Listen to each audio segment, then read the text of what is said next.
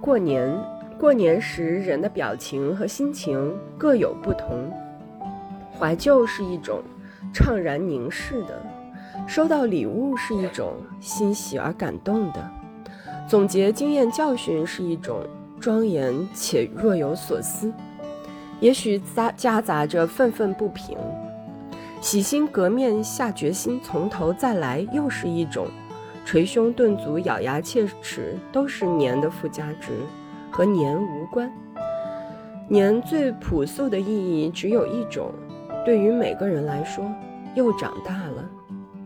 这一条，不管你乐意不乐意，年都专横的让你受纳。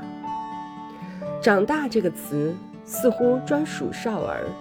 你对一个小孩子说“长大”，那是夸奖；你对一个老太婆说“长大”，那是揶揄。不知从哪个年龄段时，人们不再说“长大”，改用了它的升级版“老了”。我瞎估计，这个分水岭大概是在二十岁到三十岁之间吧。你对一个四十岁的人说：“哈哈，你又长大了。”除非你是他爷爷，不然他跟你急。无论你怎么看，年总准时的、顽强的站在一旁，等着物见你。它像高速公路上的里程表，不动声色地提醒着我们：你离出发地越来越远，离目的地越来越近了。中国古代说到人的发展，很有些为年龄试举的专横，比如说四十不惑，不能提前到三十八吗？我更超前些，干脆二十九。从前的人，人到七十古来稀。现在平均寿命提高了，不惑的年龄也该提前了吧？不惑来自什么？经验吗？苦难吗？见多识广吗？照此推断，眼观六路，耳听八方，多走，多思，多想，多吃糠咽菜，倒海翻江。把一年当作两年甚至几年来过，跑步进入不惑，似乎也不是没有可能。然而不成，人的祸随着社会的发展和进步不见减少，反而是越来越多了。到了过年，就像从本子的最后一页往前翻，会看到很多错漏和疏忽的地方打着红叉。听人说。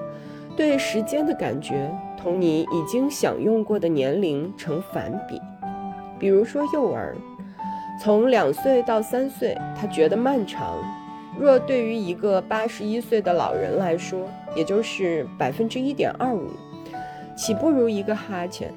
所以年就像失手滚下坡的铁环，越旋越快，挡不住的。过年要有仪式感，这种仪式感过去多集中在扫房祭祖，现在房子虽然还要扫，因为双层玻璃密闭性好，加上吸尘器的功能强大，还有隔三差五不断装修，房屋焕然一新的洁净感，几乎变成了常态，不再属于年的专利。于是，只剩下了团聚和吃。亲朋们围拢一处，灯红酒绿，推杯问盏，年成了食物和酒精的阅兵式。可惜现在生活水平提高了，顿顿吃好的东西，大家的口头禅是天天都跟年似的。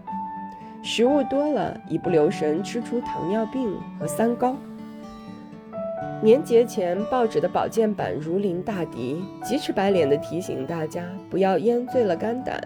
疲疲累疲了肠胃，闹得年好像成了兄弟。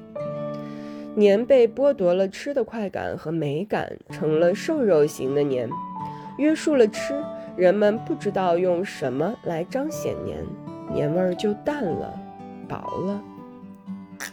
也许有人会说，如果马上进入生命的冬至呢？等待我的岂不是滴水成冰？别忘了，冬天有雪，雪兆丰年。你可以在白色的原野下安睡，期待生命的又一个轮回。不管位于生命的哪一个季节，年都是值得善待的。成长会一直持续，直到苍茫一刻。无论对三岁还是八十一岁，年都是平等而吉祥的。不同的，只是我们的心情。怎样度过人生的低潮？安静的等待，好好睡觉，像一只冬眠的熊，锻炼身体。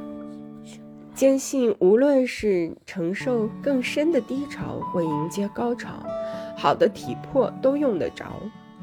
和知心的朋友谈天，基本上不发牢骚，主要是回忆快乐的。